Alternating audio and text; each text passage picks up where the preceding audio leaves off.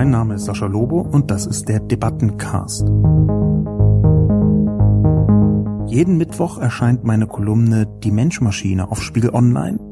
Die Redaktion sucht mir dann eine Handvoll Kommentare, vor allem aus dem Spiegel Online Forum raus, und hier im Debattencast reagiere ich darauf. US-Amerikaner sind überzeugt, dass es eine grundlegende Freiheit ist, alles sagen zu dürfen, was man will. Verantwortlich ist immer nur der Handelnde, nie der Sprechende und schon gar nicht die Kommunikationsplattform. Wenn im Betreff schon Subjekt und Objekt vertauscht sind, wie viel Vertrauen darf ich dann dem Rest entgegenbringen?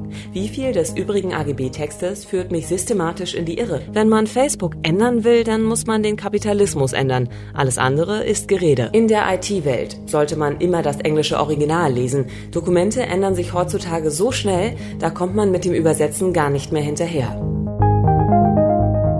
Guten Tag und herzlich willkommen zu einer neuen Ausgabe des Debatten- und Reflexionscastes heute zum Thema der Facebook Community Standards.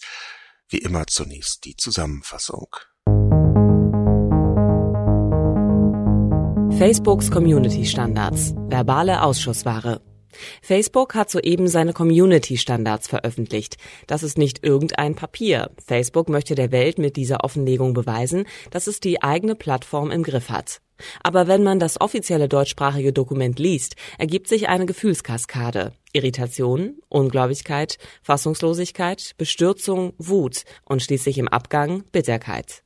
Facebooks Regelwerk ist in seinen Grundzügen nicht schlecht, doch das quasi juristische Regelwerk ist sprachlich unklar und uneindeutig. Das Kapitel Gewalt und kriminelle Absichten beschreibt beispielsweise so schwammig, woran man Aufrufe zur Gewalt erkennt. Ausdrückliche Sprache, die dieses Ziel nennt. Im Kapitel Glaubhafte Gewaltabsichten steht in der Einleitung der Satz, zur Entscheidung über die Löschung sei auch die öffentliche Sichtbarkeit oder die Wehrlosigkeit einer Person relevant.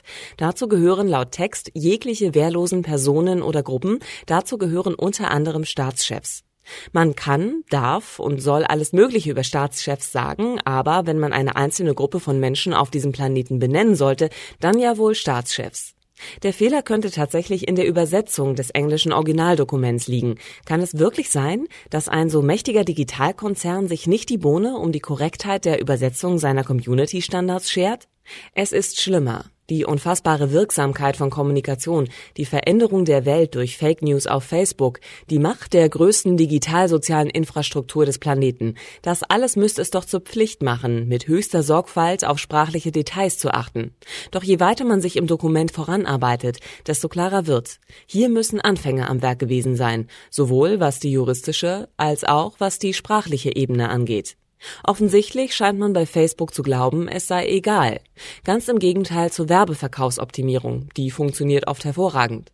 Diese groteske Unverschämtheit von Community-Standards, die uns hier zugemutet wird, erscheint mir prototypisch ein Hinweis auf die Urproblematik. Facebook taumelt zwischen der geschickten Bewältigung monströs großer Datenmengen und Geldströme und absurder gefährlicher Unprofessionalität. Man kann darüber nicht wütend sein, man muss. Die Wut ist noch lange nicht verflogen, aber schon ist Bitterkeit da. Facebook hat Facebook nicht verstanden. Facebook interessiert sich nicht für Facebook. Facebook kann Facebook nicht kontrollieren. Bisher kann es auch niemand sonst. Und Facebook zeigte allenfalls drittelherzige Bemühungen, daran irgendetwas zu ändern. Bevor ich in die Kommentare eintauche, vielleicht mal ganz allgemein. Es gibt ja Texte, Kolumnen bei mir, mit denen ist man zufriedener und mit andere, mit denen ist man etwas weniger zufrieden. Und dann gibt es Texte, die da so hin und her pendeln und dieser ist einer davon. Ich glaube, meine Kolumne ist aus der Empörung geboren, das dürfte man sphärisch durchspüren. Zwischen den Zeilen lesen muss man dann natürlich, aber ich habe am Dienstagabend gewartet auf die neuen Community-Richtlinien von Facebook. Es war angekündigt worden, dass da etwas käme. Und ich habe darauf gewartet. Ich dachte, jetzt würde Facebook natürlich nicht alles gut und richtig machen, um Gottes Willen. Aber jetzt würde Facebook substanziell versuchen, etwas Sinnvolles auf die eigene, in meinen Augen zeitweise substanziell, existenziell gewesene Krise antworten. Ich hatte also so ein bisschen, na, fast kann man sagen, die Hoffnung, dass jetzt die Professionalität, die bei Facebook durchaus vorhanden ist in manchen Bereichen, sich durchsetzen würde. Diese Hoffnung ist konkret auch davon genährt worden, dass die Befragung bei Mark Zuckerberg, vor allem diejenige im Senat, die im Kongress, da kann man drüber debattieren, aber die Befragung von Zuckerberg im, im Senat, die war so präzise und perfekt vorbereitet bis in die Details der Antworten. Da ist so klar geworden, dass Zuckerberg über Tage und Tage Hunderttausende von Testfragen beantwortet haben muss und immer versucht hat, etwas zu sagen, was tatsächlich vielleicht das Thema hätte voranbringen können. Ich habe Facebook und speziell Mark Zuckerberg in den letzten fünf bis zehn Jahren, ich sie intensiver verfolge, als eher lernfähig kennengelernt. Aus meiner Perspektive ist das ziemlich eindeutig so, nicht nur, dass Zuckerberg häufiger Fehler eingestanden hat, was nicht besonders üblich ist in diesen Sphären, sondern dass Mark Zuckerberg auch versucht hat, tatsächlich Dinge an der Plattform selbst zu verändern, die er als unrichtig oder falsch erkannt hat. Ich habe also, wenn man jetzt zum Beispiel die Belehrbarkeit oder einfach nur den Wunsch, sich weiterzuentwickeln betrachtet, auf dieser Basis hatte ich schon gedacht, dass die Community-Richtlinien wenigstens ein bisschen Substanz mitbringen. Interessanterweise habe ich mich gar nicht ganz grundsätzlich geirrt, sondern meine Kolumne ist aus dem Moment geboren und das macht sie einerseits nicht besonders gut, wo ich wahnsinnig wütend war, und andererseits macht sie das zumindest halb unterhaltsam, hoffe ich jedenfalls, weil meine Wut, hoffe ich, nachvollziehbar ist. Ich bin in dem Moment einfach ausgeflippt, auch deswegen, weil ich dieses Dokument für gar nicht unbedeutend halte wie viele andere. Ich halte dieses Dokument für eine Art soziale Verfassung von Facebook. Das ist noch größer als die AGB aus meiner Sicht, als die allgemeinen Geschäftsbedingungen also. Das ist gewissermaßen die Verfassung, die sich Facebook selbst gibt. Und mit diesem Erkenntnismoment vielleicht hineingesprungen in die Kommentare. Tim van Beek schreibt, Was? Facebook nimmt das Thema nicht ernst? Ich verstehe Sie nicht, Herr Lobo. Das Netzwerkdurchsetzungsgesetz haben Sie zu Recht kritisiert, weil Facebook es nicht ernsthaft umsetzen werde, sondern mit minimalem Aufwand mit entsprechenden Negativfolgen wie zum Beispiel Overblocking. Die Verteidigung von Herrn Zuckerberg haben Sie korrekt zusammengefasst, mit man habe nur Liebe und Verbundenheit zu den Menschen bringen wollen und sich nicht vorstellen können, dass es da draußen böse Menschen geben könnte, die mit Facebook böse Dinge tun. Aber jetzt werden Sie von einer schlampigen Übersetzung desillusioniert? Ein kurzer Erklärungsversuch. US-Amerikaner sind überzeugt, dass es eine grundlegende Freiheit ist, alles sagen zu dürfen, was man will. Verantwortlich ist immer nur der Handelnde, nie der Sprechende und schon gar nicht die Kommunikationsplattform. Wenn man als Unternehmer nicht von einem Problem überzeugt ist und mit der Lösung kein Geld verdienen kann, dann tut man nur ein Minimum zur Schadensreduzierung. Und zu guter Letzt hat kaum jemand in den USA je ernsthaft eine Fremdsprache gelernt und kann sich nicht vorstellen, dass man für eine gute Übersetzung gutes Geld bezahlen muss oder vielleicht mal einen Muttersprachler gegenlesen lassen sollte. Damit ist die ganze Sache nur noch halb so überraschend, nicht wahr? PS, ich weiß, dass das Klischees sind, aber als erste Approximation scheint das näher an der Realität zu sein als Ihre Ausgangserwartungshaltung. Tim van Beek hat eine richtige Perspektive auf diesen Text, ein bisschen das ins Verhältnis zu setzen. Was äh, meine Position angeht, das hätte ich vielleicht vorher auch tun sollen, nämlich, dass ich zuvor versucht habe, sehr inhaltlich zu argumentieren, sehr strategisch und strukturell zu kritisieren, was bei Facebook falsch geschehen ist. Die Frage aber jetzt werden sie von einer schlampigen Übersetzung desillusioniert. Die ist auf der einen Seite richtig, auf der anderen Seite nicht ganz richtig. Aus meiner Sicht, es ist ja nicht nur eine schlampige Übersetzung.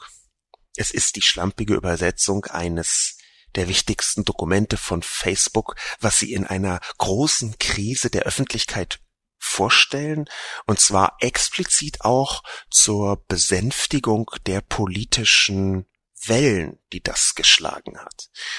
Das ist einer der Schritte, die Facebook unternommen hat, um weniger Regulierung vor dem EU-Parlament zu bekommen. Facebook hat schon eine gewisse Furcht davor, dass das EU-Parlament total auf den Schlamm haut und das Unternehmen Milliarden Dollar kostet. Das EU-Parlament kann das. Ich bin keiner von denjenigen, die immer irgendwo behaupten, ach, wir können ja eh alle nichts machen, es ist so fürchterlich, die amerikanischen Konzerne machen, was sie wollen. Das halte ich für falsch das EU-Parlament, speziell das EU-Parlament, eigentlich die Politik, aber insgesamt, die hat schon eine gewisse Wirkmacht. Sie müsste die besser instrumentalisieren, diese Wirkmacht. Dazu hat sie alles recht, weil sie die von uns, von der Bevölkerung oder den Bevölkerungen in der EU beauftragte Instanz ist, genau das zu tun, nämlich Unternehmen den demokratischen Spielregeln zu unterwerfen. Und insbesondere das EU-Parlament, insbesondere die EU selbst, hat in vielen anderen Bereichen schon gezeigt, dass sie der Ausgangspunkt, der Motor von Regulierung sein kann, die sehr wirksam ist. Da gab es Milliardenstrafen gegen verschiedene Konzerne. Insofern bin ich nicht, lieber Tim van Beek, von einer schlampigen Übersetzung desillusioniert, sondern ich bin davon desillusioniert, dass ich gehofft hatte, dass wir hier mehr Substanz haben in der Reaktion von Facebook, weil der Druck schon ziemlich groß ist. Das mag naiv gewesen sein, aber ich hatte, wie ich am Anfang gesagt habe, auch Grund zur Hoffnung. Unter anderem deswegen, weil Facebook in früheren Zeiten durchaus in einigen Details lernfähig war, in anderen überhaupt nicht, aber in einigen eben schon. Nochmal ein simples Beispiel. Mark Zuckerberg hat vor vielen Jahren mal gesagt, Privatsphäre ist von gestern. Wer noch Privatsphäre will, ist doof. Ich paraphrasiere nur, aber die Richtung war ziemlich ähnlich. Das hat er äh, relativ weitgehend zurückgenommen. Er hat relativ umfassend inzwischen gesagt, dass das falsch war und dass Privatsphäre durchaus essentiell ist, gerade auch in einem sozialen Netzwerk. Eine solche Abkehr von jemandem, der ja jetzt auch erst Anfang 30 ist, das kann man schon als lernfähig bezeichnen. Insofern sehe ich eine gewisse Lernfähigkeit. Und ich hatte eben gehofft, dass der jetzige Druck ausreicht, um wenigstens den Anflug einer Lernfähigkeit abzubilden. Auch das kann man immer noch naiv nennen, aber ich möchte lieber ein bisschen naiv sein, als dass ich immer denke, ach, ist ja eh alles egal. Facebook wird sich ja eh nie ändern. Es wird eh alles schlimm sein. Das ist ein grundböses Unternehmen, was äh, eine Katastrophe für, über die Welt bringt, weil ich das nicht so sehe. Es ist aus meiner Sicht wichtig zu verstehen, dass Facebook zu einem guten Teil selbst von dem überzeugt ist, was sie sagen. Dass sie selbst wirklich zumindest über lange Zeit geglaubt haben, dass sie die Welt besser machen. Ich hatte interessanterweise gestern eine kleine Umfrage auf Facebook, wo drin stand, Sascha, wir möchten uns verbessern. Bitte gib an, ob du der folgenden Aussage zustimmst oder nicht zustimmst. Doppelpunkt. Facebook ist gut für die Welt. Darunter die Punkte, fünf Stück an der Zahl, stimme völlig zu, stimme zu, keine Meinung, stimme nicht zu, stimme überhaupt nicht zu. Es ist mir natürlich zunächst absurd erschienen, diesen komischen Umfragequark mir mitten einzublenden. Ich bin ziemlich sicher, dass das jetzt nichts damit zu tun hatte, dass ich da ein Multiplikator bin oder presseseitig oder irgendwas, sondern ich glaube, das kriegen sehr viele Leute angezeigt. Aber es ist schon verräterisch, dass diese absurde Umfrage, die gut übersetzt ist, haha, dass diese absurde Umfrage nicht sowohl als auch enthält, sondern dass in der Mitte nicht steht teils, teils, sondern keine Meinung. Das deutet darauf hin, dass die Umfrage entweder erstellt worden ist von absoluten Amateuren, die wenig Ahnung haben davon, wie man Sozialforschung richtig betreibt. Das ist eine Wissenschaft, die ausgiebig und extensiv gleichzeitig erforscht hat, wie Umfragen zu gestalten sind, damit sie funktional sinnvolle Ergebnisse bringen. Da ist also entweder jemand dran gewesen an dieser Umfrage, der nicht die Bohne eine Ahnung hat, oder jemand, der Ahnung hat, aber manipulieren möchte. Keine Meinung in die Mitte zu setzen, als vermeintlich neutrale Äußerung, dort wo eigentlich teils teils hingehören würde, das ist aus meiner Sicht offene Manipulation. Das ist, wie soll ich sagen, einem, folgt einem bestimmten Facebook-Muster, was wir ab und zu sehen. Was wir nämlich immer dann sehen, wenn es bei Facebook im Kontakt mit den Nutzern um die Wurst geht.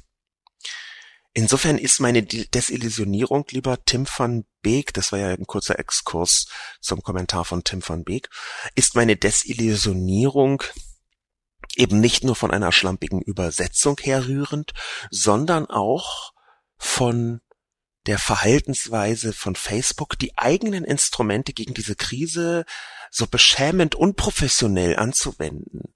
Und zwar genau in dem Bereich, der ziemlich essentiell ist, nämlich Bewertung von Sprache, Bewertung von Inhalten. Wie gesagt, sehe ich da drin im Prinzip die selbstgegebene Verfassung der Community von Facebook. Der Erklärungsversuch, von Tim van Beek, dass äh, das ein US-zentrischer Ansatz sei und dort Fremdsprachen so nicht gelten würden, den halte ich äh, zum Teil für ein Vorurteil und zum Teil für tatsächlich maßgeblich. Es ist aus Unternehmenssicht wirklich so, ich habe sehr häufig mit amerikanischen Unternehmen zusammengearbeitet. Aus Unternehmenssicht ist es tatsächlich so, dass ähm, die in den USA funktionierenden Muster in aller Regel einfach allen anderen Ländern eins zu eins übergestülpt werden beim Ausrollen der Internationalisierung von amerikanischen Unternehmen. Es gibt einige wenige Unternehmen, die das nicht so tun, aber das ist etwas, wo ich sagen würde, da folgt Facebook den ganz normalen amerikanischen Managementgegebenheiten, wo eine kulturelle Anpassung an die jeweiligen Länder tatsächlich nur vergleichsweise gering ist. Aber das lasse ich bei einem Unternehmen, was weit über 60 Prozent seiner Nutzer außerhalb der Vereinigten Staaten hat, ich glaube inzwischen über 70 oder 80 Prozent, und das schon sehr lange, das lasse ich bei einem solchen Unternehmen nicht gelten. Die Facebook-Plattform-Texte nämlich, also die Art und Weise, wie Facebook die eigenen Begrifflichkeiten auf der Plattform, mit dem man als Nutzer konfrontiert ist, übersetzt hat, die ist professionell. Die hat auch definitiv an vielen Stellen erkennbar einen Übersetzer oder eine Übersetzerin gemacht. Zumindest wurde sie doch mal reviewed. Dass das hier nicht passiert ist, verstört mich halt über das normale Maß hinaus. Und was auch stimmt, aber nur so halb, was Tim von Beek gesagt hat, ist, dass Facebook ein Minimum zur Schadensreduzierung tut.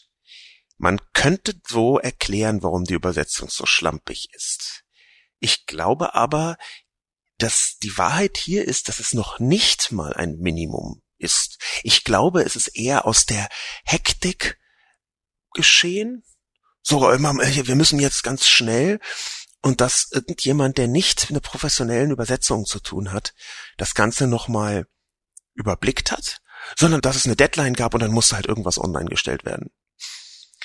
Aber die Differenz dazwischen bei einer, wie gesagt, internationalen Plattform, die darauf auch stolz ist, die Differenz zwischen der, dem englischen Teil, der schon eine gewisse Qualität hat, eine Durchdachtheit, die ich auch in der Kolumne angesprochen habe, und der deutsche, der völlig dysfunktional und quakig ist, ist insbesondere rätselhaft anhand der Tatsache, dass ein solcher Text Referenztext werden dürfte, zum Beispiel für kommende gesetzliche Entwicklungen.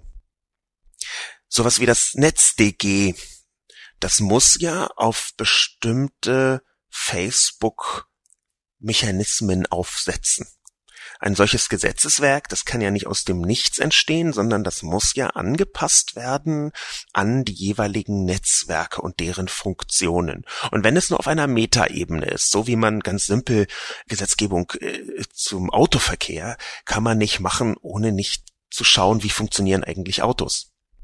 Schon alleine, weil man ja Dysfunktionalitäten in den Griff bekommen will, politisch. Und wenn jetzt als Anknüpfungspunkt ein solcher Text da ist, eine solche Unverschämtheit von Text, dann schadet das Facebook. Ich kann mir gut vorstellen, dass die Gesetzgebung durch die EU zum Beispiel oder durch die einzelnen Länder, die definitiv kommen wird, sehr viel harscher ausfällt, wenn die Politik merkt, was für eine Unverschämtheit von Text Facebook sich traut hier anzubieten. Insofern man spürt vielleicht, dass ich wieder so eine leichte Wut empfinde. Aber ich glaube, dass diese Wut, obwohl gerechtfertigt, eben stärker auf den Inhalt hätte fokussieren sollen und nicht so auf die Formalität. Muscat 51 schreibt Leider nicht nur Facebook. Nur noch ein Beispiel unter unfassbar vielen, das die Unfähigkeit oder vielleicht doch die Unwilligkeit sogenannter Digitalkonzerne zu sprachlicher Kommunikation illustriert. PayPal schafft noch nicht einmal eine korrekte Betreffzeile. Da stand vor wenigen Tagen, die AGB von PayPal ändern sich. Will heißen, die AGB haben sich gelangweilt und sich entschieden, sich zu ändern. PayPal selbst kann nichts dafür. Könnte mal jemand die AGB dabei filmen, wie sie sich ändern? Richtig wäre gewesen, PayPal ändert seine AGB. Wenn im Betreff schon Subjekt und Objekt vertauscht sind, wie viel Vertrauen darf ich dann dem Rest entgegenbringen? Wie viel des übrigen AGB-Textes führt mich systematisch in die Irre? Muscat 51 schreibt etwas sehr Wichtiges und Richtiges, nämlich die Schlussfrage, wie viel des AGB-Textes führt mich systematisch in die Irre? Diese Schlussfrage, die muss man äh, doppelt gespiegelt beziehungsweise doppelt durch ein Prisma geschickt reflektieren. Was meine ich damit? Zum einen sind AGB-Texte häufig so stark auf die juristischen Gegebenheiten abgestellt, in den allermeisten, eigentlich fast allen Fällen, die ich kenne, auch von den jeweiligen Rechtsabteilungen oder entsprechenden Anwaltskanzleien geschrieben, dass normale Nutzer damit praktisch nichts anfangen können. Das erste Prisma, durch das wir diese sehr wichtige Frage, wie viel des RGB-Textes führt mich systematisch in die Irre, bezogen auf Digitalkonzerne. Das erste Prisma, durch das wir diesen Satz schicken müssen, ist, das ist in den meisten Fällen gar nicht geschrieben für Nutzer, für Nutzerinnen. Das ist in den meisten Fällen geschrieben für gerichtliche, juristische Wasserdichtheit das ist also ein Text von Profis für Profis auf einer Ebene, die den allermeisten normalen Leuten dort draußen komplett verborgen bleibt. Wir müssen es deswegen diesen Satz durch dieses Prisma schicken, weil dadurch dieser Begriff der Irreführung der einzelnen Personen eine ganz andere Geschmacksrichtung bekommt. Nämlich nicht nur eine der sprachlichen Verwirrung, die Muscat hier beschreibt, sondern auch eine der rechtlichen Verwirrung. Das heißt, eigentlich müsste Muscat gefragt haben, wie viel des AGB-Textes führt eventuell damit befasste Juristen systematisch in die Irre, beziehungsweise führt in einem möglichen Gerichtsverfahren von Nutzerinnen und Nutzer innerhalb eines Prozesses die Leute, die damit professionell befasst sind, in die Irre. Dieses AGB können nicht von normalen Menschen verstanden werden, ist übrigens ein gigantisches Problem aus meiner Sicht in der gesamten digitalen Welt. Es ist ja nun so, dass zur häufigsten Lüge des Universums gehört, ja, ich habe die AGB gelesen und ich halte das für ein Symptom nämlich für das Symptom, dass es für Nutzer gar keinen Unterschied macht, ob man diese AGB liest oder nicht, und zwar in mehreren Dimensionen keinen Unterschied. Denn zum einen würde man den Text nicht verstehen und zum anderen würde man ihn nicht so verstehen, wie das Unternehmen ihn anwendet. Die Irreführung, die ist schon mit dabei, aber ich glaube, es handelt sich um eine Irreführung auf juristischer Ebene.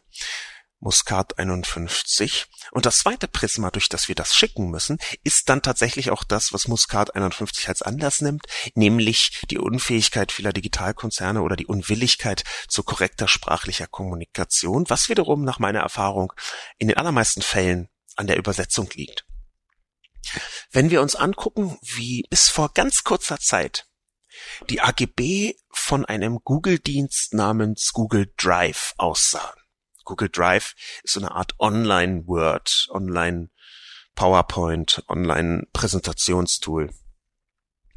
Wenn wir uns anschauen, wie die aussahen, bis noch mindestens 2014, soweit ich weiß, 2015, dann war das eine Übersetzung eines juristischen Textes fast wörtlich zwar nicht durch einen Übersetzungsautomat, das hat sich Google, Google dann offenbar nicht getraut, anders als Facebook, aber fast wörtlich übersetzt, bis hin dazu, dass da solche Dinge drin standen wie Gerichtsstand ist Santa Monica. Und eindeutige Referenzen auf das US-Recht, was einfach im AGB-Wirkbereich der deutschsprachigen Angebote von Google irrelevant ist in Klammern, das müsste ich jetzt noch eigentlich einschränken durch eine Vielzahl von europäischen Gesetzgebungen, ist es nicht völlig irrelevant, aber in dem Kontext, wie es dort benutzt worden, war es irrelevant. Nicht was Datenschutz angeht, das stimmt schon, aber als ähm, geschäftsvertraglicher Punkt äh, zwischen den Nutzern und dem Unternehmen hatte es an dieser Stelle keine Relevanz. So wäre es richtig ausgedrückt. Was ich also sagen möchte, es ist hier schon ein sehr großer US-Zentrismus, der mitschwingt. Und dieser US-Zentrismus bedeutet, dass die meisten von den Unternehmen in den Vereinigten Staaten sehr wasserdichte Rechtsmechanismen entwickelt haben, weil es unfassbar teuer ist, wenn das schief geht in den Vereinigten Staaten. Und dass sie aber in vielen Fällen für Europa und auch für Deutschland sagen, na, das ist gut genug, wenn wir das hier so halbgar übersetzen. Das ist ja eine unterschwellige Wut, die bei mir in der Kolumne mitschwingt das ist gut genug für den Rest der Welt, dass ich mich darüber aufrege. Und ich glaube, dass diese Wut berechtigt ist, weil diese großen Digitalkonzerne, die haben schon eine ziemliche Wirkmacht über die eigenen einzelnen Länder. Und dann zwar dort Werbung zu verkaufen, also ein Geschäft zu machen, aber A, darüber könnte man auch mal widersprechen, vergleichsweise wenig Steuern zu zahlen, mit durchaus mit Tricks und B, nicht einmal die basalen Rechtsmechanismen wirklich abzubilden, das ist etwas, über das man sich schon aufregen kann. Durch diese beiden Prismen also muss man diesen sehr wichtigen Satz betrachten, wie viel des AGB-Textes führt mich systematisch in die Irre, und da könnte man zur gegenwärtigen Zeitpunkt sagen, alles. Nur, dass es unterschiedliche Menschen sind, die hier in die Irre geführt werden sollen. Newspeak fragt, ich frage mich ja immer, was man in einem turbokapitalistischen System denn anderes erwartet. Natürlich ist die Übersetzung der Community-Standards in anderen Sprachen relativ irrelevant. Es schmälert den Profit, wenn man darauf Mühe verschwendet. Deutsch wird eben nur von 100 Millionen Menschen gesprochen. Meine Güte, das sind keine zwei Prozent der Weltbevölkerung. Wenn uns das arrogant erscheint, wo sind denn die deutschen IT-Unternehmen, die den Amerikanern Paroli bieten könnten? Nein, nein, Facebook hat das schon richtig erkannt. Deutschland ist ein IT-Entwicklungsland und so behandelt man uns dann auch entsprechend. Ob Mark Zuckerberg schon mal was von Sascha Lobo gehört hat? Wenn man Facebook ändern will, dann muss man den Kapitalismus ändern. Alles andere ist Gerede. Newspeak macht ein, zwei wichtige Punkte aus meiner Sicht und einen falschen, anderthalb falsche Punkte. Facebook ist ein Unternehmen und es ist seinem Gewinn, seinen Aktionären verpflichtet. Ich glaube allerdings, dass es nicht so krass ist, wie Newspeak das sagt. Ich glaube auch nicht, dass der Grund ist, warum, Facebook das hier anbietet, dieses, diese Debakel-Übersetzung von äh, Social Community Standards, dass das damit zu tun hat, dass jemand absichtlich gedacht hat, ja, ach egal, es schmälert den Profit. Dagegen spricht sehr stark, dass es den Profit von Facebook einfach nicht schmälern würde, wenn man einen Übersetzer für 3000 Euro daran setzt. Es ist ja einfach so, dass Übersetzer, auch professionelles Übersetzen leider unglaublich billig geworden ist. Leider deswegen, weil das Übersetzen eine sehr harte und wichtige Arbeit ist, für die man sehr, sehr gut ausgebildet sein muss. Gerade im Fachlichen ist das so. Und trotzdem verdienen High-End-Übersetzer vergleichsweise wenig. Genau deswegen wären diese 27 Seiten übersetzt überhaupt keine Summe von einem IT-High-End rechtssicheren Profi der Übersetzung, die es gibt. Das wäre überhaupt keine Summe, die man in der Facebook-Bilanz auch nur merken würde. Facebook hat eine so große Zahl von verschiedenen Budgets, die viel höher waren, schon für totalen Unfug ausgegeben. Das kann beim besten Willen nicht der Grund sein. Insofern ist es wahrscheinlich Schlampigkeit, es ist wahrscheinlich auch den Prozessen bei Facebook geschuldet. Da gab es eine Vielzahl von verschiedenen Gründen. Ich glaube nicht, dass es hier in Anführungszeichen Profitgier sei.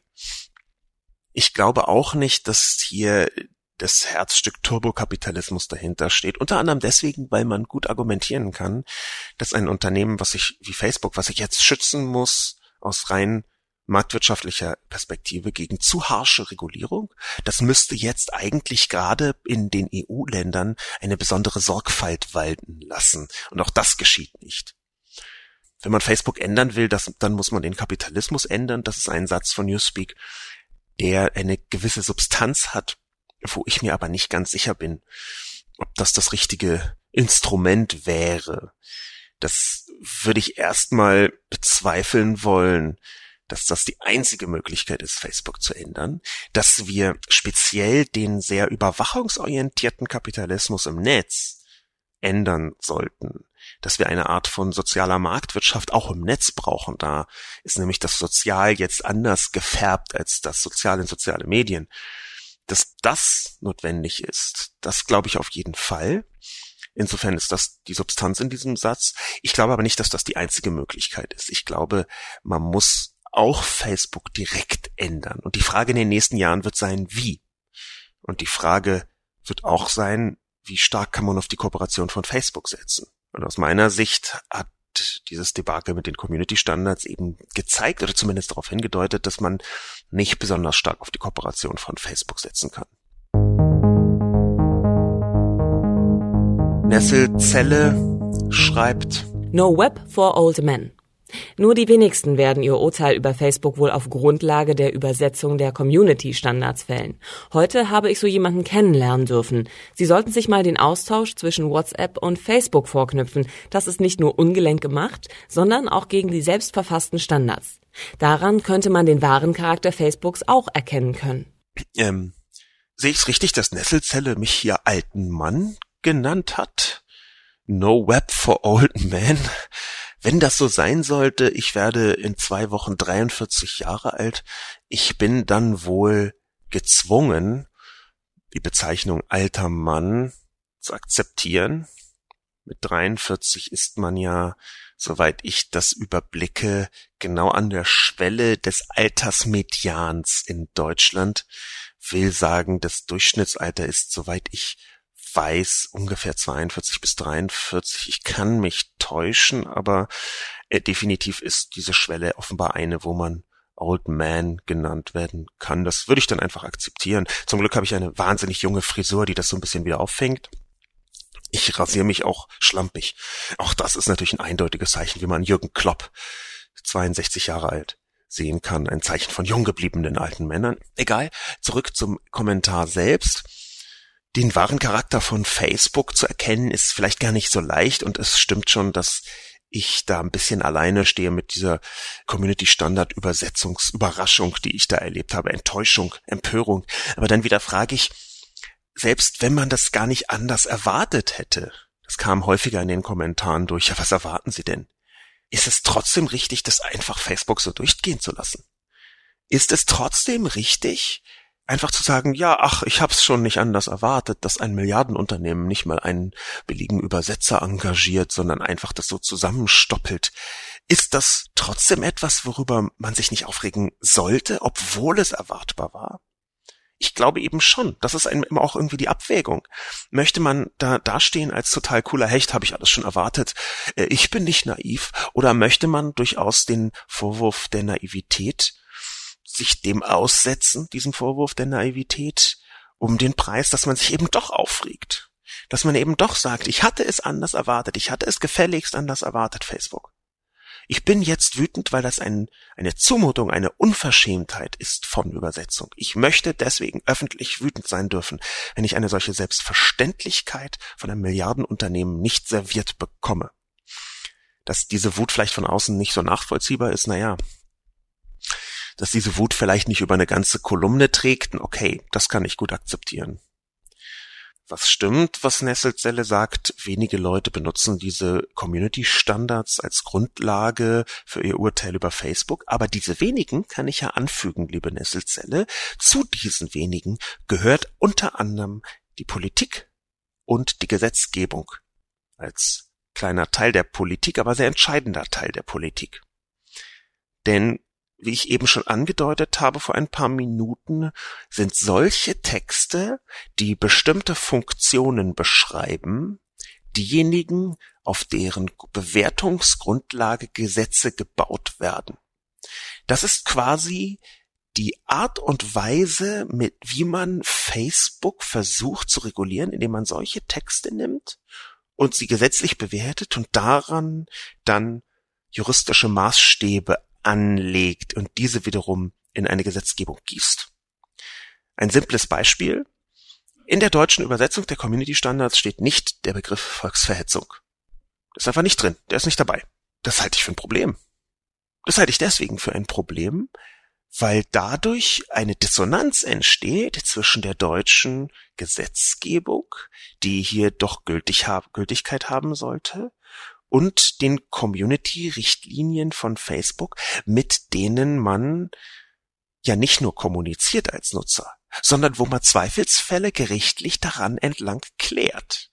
Das ist ein Dokument, was gerichtsfest sein sollte weil es im Zweifel darüber entscheidet, welche Kommunikation erlaubt ist und welche nicht. Es geht hier auch ein bisschen um die juristische Absicherung von Meinungsfreiheit. Und wenn dann so ein Larifari-Tralala-Dokument da ist, dann ist das auch eine Schwächung der Rechtsposition der Nutzer selbst, weil sie nichts haben, woran sie sich festhalten können. Wenn es hart auf hart kommt, dann wird jeder Richter, jede Richterin ein solches Dokument in der Luft zerreißen und sagen, das ist Quark. Und das ist in die eine wie in die andere Richtung problematisch. Insofern ist schon der Kommentar, nur die wenigsten werden ihr Urteil über Facebook auf Grundlage der Community Standards fällen, zwar richtig, aber die wenigen, die das tun, die fällen eben Urteile in Gerichten auf Basis von Gesetzen. Und deswegen ist es doch wieder wichtig dass, liebe Nesselzelle, natürlich auch der Austausch zwischen WhatsApp und Facebook problematisierbar ist und auch problematisiert werden sollte. Das ist mir vollkommen klar. Da haben aber schon so viele andere drüber geschrieben, da brauche ich, glaube ich, jetzt nicht auch noch etwas drüber schreiben. Jewel schreibt, in der IT-Welt sollte man immer das englische Original lesen. Dokumente ändern sich heutzutage so schnell, da kommt man mit dem Übersetzen gar nicht mehr hinterher. Diesen Kommentar von Jewil möchte ich gar nicht beantworten. Jedenfalls nicht persönlich. Ich möchte stattdessen die Antwort aus der Community von der Joey geben. Der Joey hat nämlich Jewil direkt beantwortet. Der Kommentar Nummer 39 von Jewel wurde beantwortet durch der Joey 46. Aber es handelt sich hier nicht um die Beschreibung einer technischen Schnittstelle oder eine Anleitung, mit der sich hauptsächlich Fachleute beschäftigen, sondern um Community-Standards für den deutschen Markt, die vom normalen deutschen Benutzer inklusive Kindern ohne irgendwelche Vorkenntnisse begriffen und befolgt werden sollen. Da gibt es nichts hinzuzufügen. Danke für die Antwort, der Joey. Vielleicht sollte ich das irgendwie aus äh, Arbeits- und Belastungsgründen immer so machen, dass ich einfach nur noch die Kommentare der Community, die Behauptungen der Community, die Fragen der Community beantworten lasse durch die Community selbst auf Spiegel Online. Eine Art soziales Perpetuum mobile könnte sich ergeben, wo ich nur noch wie ein gütiger Kommentarvater, ich bin ja jetzt offiziell auch alter Mann, drüber stehe und lächle und sehe und schaue, ach, schaut dort, die Community beantwortet sich selbst. Vielleicht sollte ich das so tun. Vielleicht aber auch nicht. Den letzten Kommentar, den ich mir heute rausgesucht habe, der mir rausgesucht worden ist, ist der von Mr. Pixel. Es ist ein sehr übergeordneter Kommentar, den ich nutzen möchte, um eine kleine Schlussbesprechung zum Thema Facebook zu machen. Ich habe jetzt zu diesem ganzen Facebook-Krisengetöse dreieinhalb Kolumnen geschrieben. Vielleicht mache ich, wenn jetzt nicht noch was Gravierendes passiert, mal eine kurze Pause, eine Facebook-Pause, und zwar nicht auf der Plattform, sondern in der Thematik meiner Kolumne, es sei denn, es passiert wirklich was ganz äh, eminent Wichtiges, was unbedingt besprochen werden muss. Aber Mr. Pixel stellt die Frage, die so oft gestellt wird. Wozu Facebook? Ich habe seit sieben Jahren keinen aktiven Facebook-Account mehr.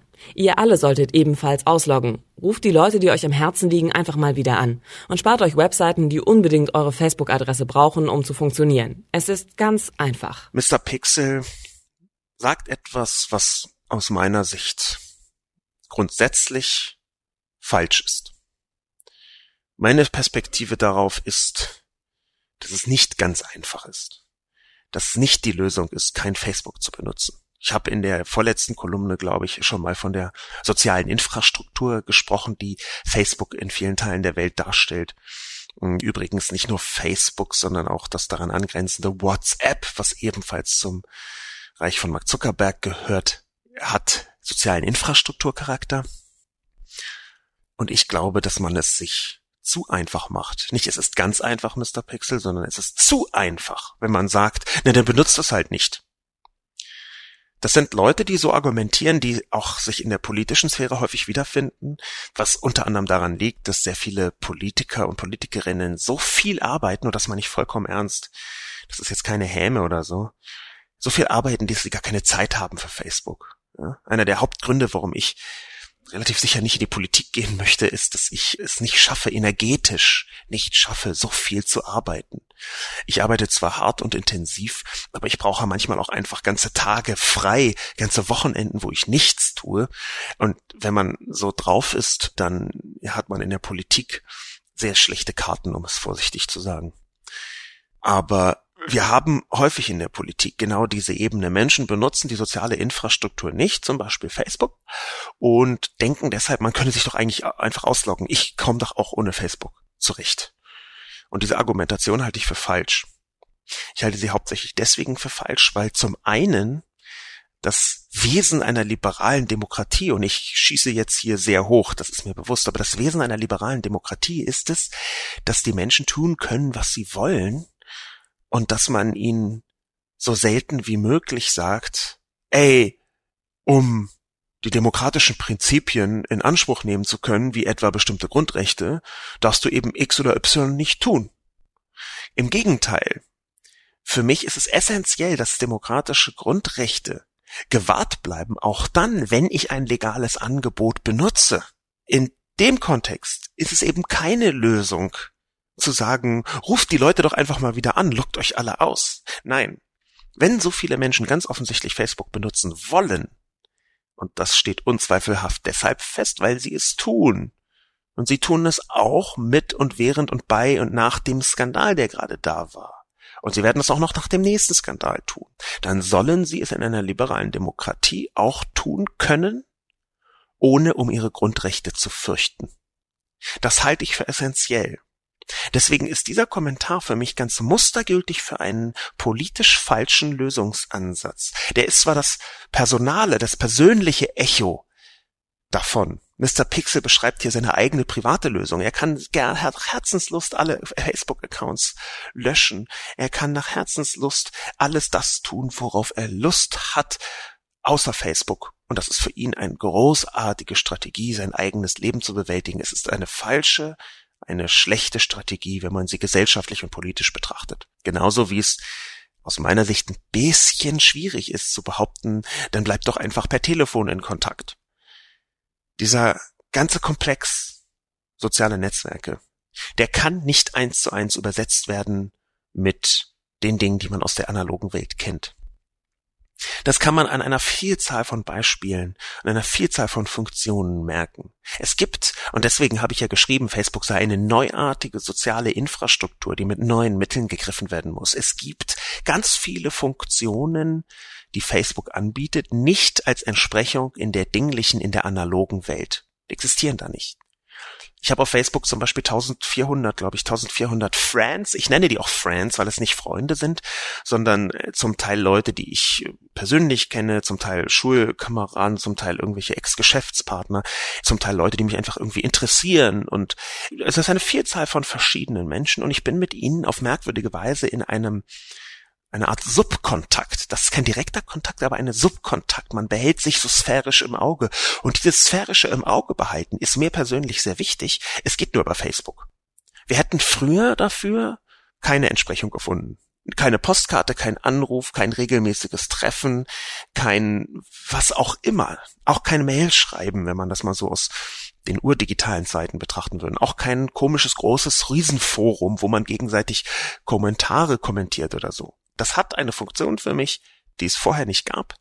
die nach anderen Mechanismen funktioniert als alles davor, die soziale Infrastruktur. Insofern ist nur Ausloggen keine Lösung. Und ich befürchte, dass das zugleich der riesige Vorteil und der riesige Nachteil von Facebook ist. Nämlich auf eine Weise essentiell zu sein, für sehr viele Menschen, offenbar ja für über zwei Milliarden Menschen, auf eine Weise essentiell zu sein, die bedeutet, dass wir es demokratisch verfasst regulieren müssen. Die bedeutet, dass wir Facebook greifen müssen. Facebook ist so groß, so erfolgreich, so wichtig geworden, dass es Gesellschaften prägt. Ich habe dafür eine Vielzahl von Beispielen gebracht in den letzten Monaten, ob das die Gewalt gegen die Rohingya in Myanmar war oder die Gewalt, die in Sri Lanka funktioniert hat. Es gibt in vielen anderen Teilen der Welt nachweislich Gewaltausbrüche, die durch Facebook mindestens begleitet, begünstigt, vielleicht sogar manchmal ausgelöst werden. Überall da, wo Gerüchte sich verwandeln in Gewalt. Das ist in Teilen von Asien so, das ist in Teilen von Europa so, in einem Land, das nicht besonders weit entwickelt ist, IT-seitig Deutschland, haha, nie nur ein Scherz. Deutschland ist IT-seitig weit entwickelt, aber was die sozialen Medien angeht, manchmal etwas schwierig. Auch da gibt es das, dass über Gerüchte in sozialen Medien Gewalt begünstigt wird. Ich spiele hier natürlich insbesondere an auf die Gewalt, die von rechts ausgeht, gegen zum Beispiel Flüchtlinge, zum Beispiel Migranten, zum Beispiel ausländisch aussehende Menschen, anders aussehende Menschen wäre eine bessere Formulierung. Insofern genau diese Mechanismen, die glaube ich, kann man nicht lösen, wenn man sagt, ja, dann schaltet doch Facebook einfach nicht ein. Für eine demokratische Regulierung von Facebook, für eine Überlegung, wie kann Facebook bereinigt werden um die eindeutig schlechten und schwierigen Mechanismen, die dahinter stehen. Wie kann das geschehen, nicht nur mit Facebook, sondern im Zweifel auch gegen Facebook? Das ist die Frage, die wir klären sollten. Und zwar ist das eine delikate Frage, wo man Öffentlichkeitsfunktionen, Meinungsfreiheit, Hetze, Volksverhetzung, Beleidigung, Mobbing, eine Vielzahl, Privatsphäre natürlich, der ganze Kontext der Refinanzierung, eine Vielzahl von verschiedenen Punkten zu berücksichtigen hat und wie das funktioniert. Da weiß ich, spätestens seit den Community Standards muss eigentlich die Zivilgesellschaft und die Politik zusammen herausfinden. Facebook scheint mir nicht besonders kooperativ zu sein in diesem Punkt. Mein Name ist Sascha Lobo. Und mit dieser ernüchternden Feststellung schließe ich den dieswöchigen Podcast und bedanke mich fürs Zuhören.